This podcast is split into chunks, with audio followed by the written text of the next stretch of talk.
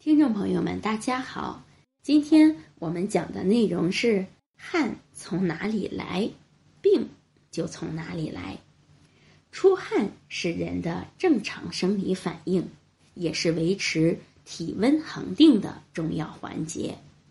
出汗是一种有效的排毒方式，可以排除体内的多余毒素和水分，还有助于皮肤代谢。拒绝湿气的烦恼，出汗有主动和被动之说。因运动产生的排汗是主动出汗，因为天气、环境和情绪造成的出汗为被动出汗。被动出汗时，汗从哪里出，病就从哪里来，所以我们一定要千万小心。我们下面说一说汗和疾病的关系。首先，额头出汗是肝阳上亢的表现。如果额头常常出很多汗，建议去医院检查一下甲状腺激素分泌是否正常，因为这很可能是甲状腺激素分泌过剩造成的。第二，鼻子出汗。代表肺气不足，需要调理补气。从西医理论看，你的免疫力也多半很低，需要提升免疫力。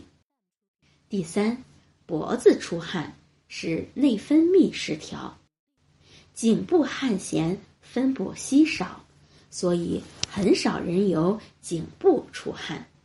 如果你的脖子常常出汗，可能与你。全身内分泌失调有关，最好去医院接受全面的激素检查。第四，胸口出汗，脾胃失和。西医觉得这种情况下，你体内的血液循环多半很慢，氧气运输不顺畅。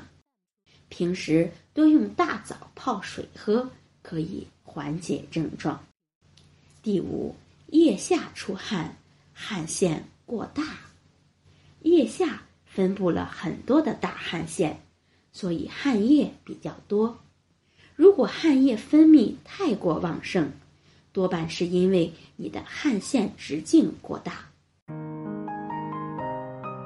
如果大家在两性生理方面有什么问题，可以添加我们中医馆健康专家陈老师的微信号：二五二六。五六三二五，免费咨询。如果汗液气味很大，是因为你的饮食过重，吃了太多葱、蒜等食品。第六，手脚心出汗，脾胃湿热。如果你情绪紧张、激动或害怕时，手心或脚心容易出汗。中医觉得你多半是脾湿运化，脾胃湿热，而且血虚。第七，背部出汗，阴阳虚弱，背部汗腺分布很少，所以背部爱出汗，说明您的身体阴阳虚弱，已经极度疲劳。我们建议要保证充足的睡眠，饮食要丰富。有营养，以滋阴补阳为主。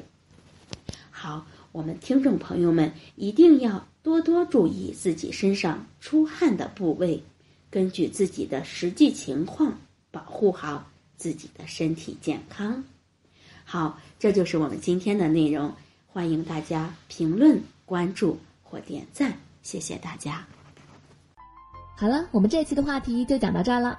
如果你还有其他男性方面的问题，也可以在节目的下方留言给老师，或查看专辑简介联系老师。老师将以最专业的知识为你免费解答。老师朋友圈每天也会分享一些男性健康的养生知识。我们下期节目再会。